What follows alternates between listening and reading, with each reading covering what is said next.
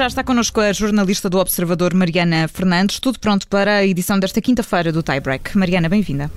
Olá, boa tarde. E queres começar por falar da polémica renovação de Otávio no Futebol Clube do Porto?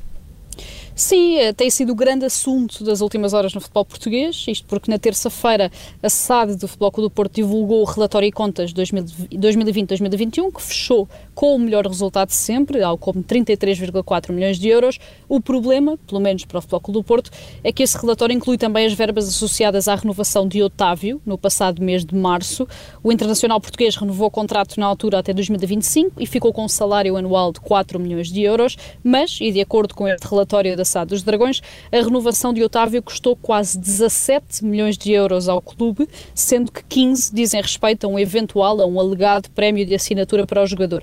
Ora, Israel Oliveira, o empresário de Otávio, já disse, entretanto, que eh, não entende como e de que forma é que aqueles valores foram parar ao relatório, porque o jogador nunca recebeu nada. O empresário abre ainda a porta à possibilidade de aquele valor dizer respeito ao salário anual do médio ao fim dos tais quatro anos de contrato, que ainda tem. Lembra que Otávio renovou numa altura em que o AC Milan, na Itália, estava muito interessado no jogador uh, e fê-lo por amor à camisola. Certo é que no relatório os tais 15 milhões estão justificados como prémio de assinatura e o Futebol Clube do Porto terá de explicar esse valor e o porquê de o ter praticado num ano uh, de pandemia, num ano de uh, bastantes constrangimentos a nível financeiro e principalmente também numa semana em que Pinta Costa disse na apresentação deste relatório que o clube nunca poderia renovar com um jogador que pedisse 6 milhões de euros por ano. Na memória do dia vamos eh, recuar até 1968 e é um momento muitíssimo importante eh, no pódio dos Jogos Olímpicos eh, no México.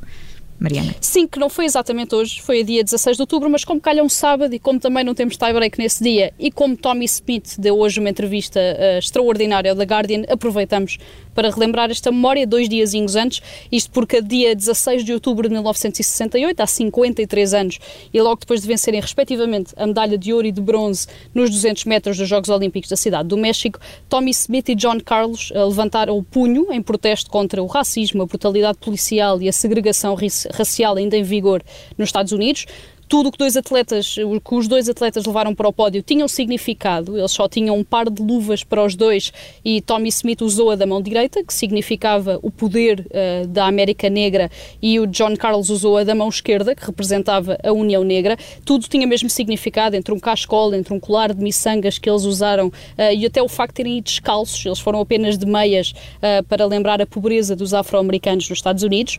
Tommy Smith, nesta entrevista, lembra que foi um momento de dor, porque ele tinha tinha-se lesionado na final dos 200 metros e também de oração, porque tinha muito medo de que alguém disparasse no estádio olímpico. Estávamos numa altura em que tinham passado apenas seis meses uh, desde que Martin Luther King havia sido assassinado.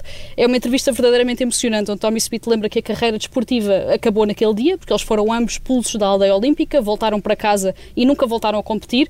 Ele, a título pessoal, voltou à universidade, dedicou-se à carreira de professor universitário e, no fim, diz que voltava a fazer exatamente o mesmo se fosse hoje, que tinha de o fazer e que o fez pela bandeira dos Estados Unidos, por quem já morreram tantos negros como brancos. Para quem nos está a ouvir e quiser lá, ler mais detalhes sobre tudo isto, há um artigo que assinas no site do, do Observador, Exato. portanto basta, basta passar por lá. No número do dia, e para fechar, Mariana Fernandes, vamos ao número do dia, o mil milhões, um número com muitos zeros. Sim, é um número com muitos zeros e que é também a nova cláusula de rescisão de Pedri, médio do Barcelona. Pedri vai renovar contrato com o Barcelona até 2026, portanto até ao final da presente temporada e por mais quatro, e fica então com uma cláusula de rescisão de mil milhões de euros, a mais alta de sempre do clube, ou seja, mais alta do que qualquer uma que Lionel Messi teve ao longo dos anos. A notícia foi anunciada esta tarde pelo próprio Barcelona, em comunicado, sendo que o clube revelou também que a assinatura oficial do contrato só será feita amanhã, que será também acompanhada da habitual conferência de imprensa. Pedri tem apenas 18 anos, chegou ao Barcelona em agosto do ano passado, vindo do Las Palmas e foi eh, um dos jogadores mais importantes da época, tendo garantido a titularidade e acabado por fazer 53 jogos pelo clube. Na seleção, eh, foi talvez o melhor jogador de Espanha no Euro 2020, um dos melhores jogadores de todo o europeu. Acabou a temporada com 74 encontros oficiais, depois também ter estado nos Jogos Olímpicos e estando também agora nos 30 finalistas à bola de ouro.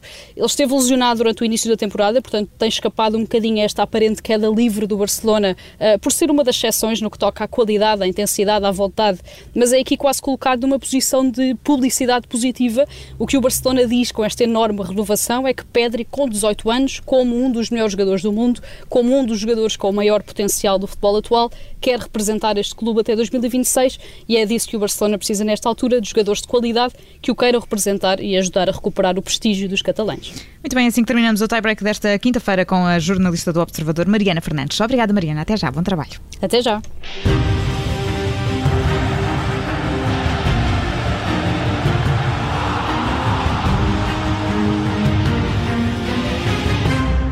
Rádio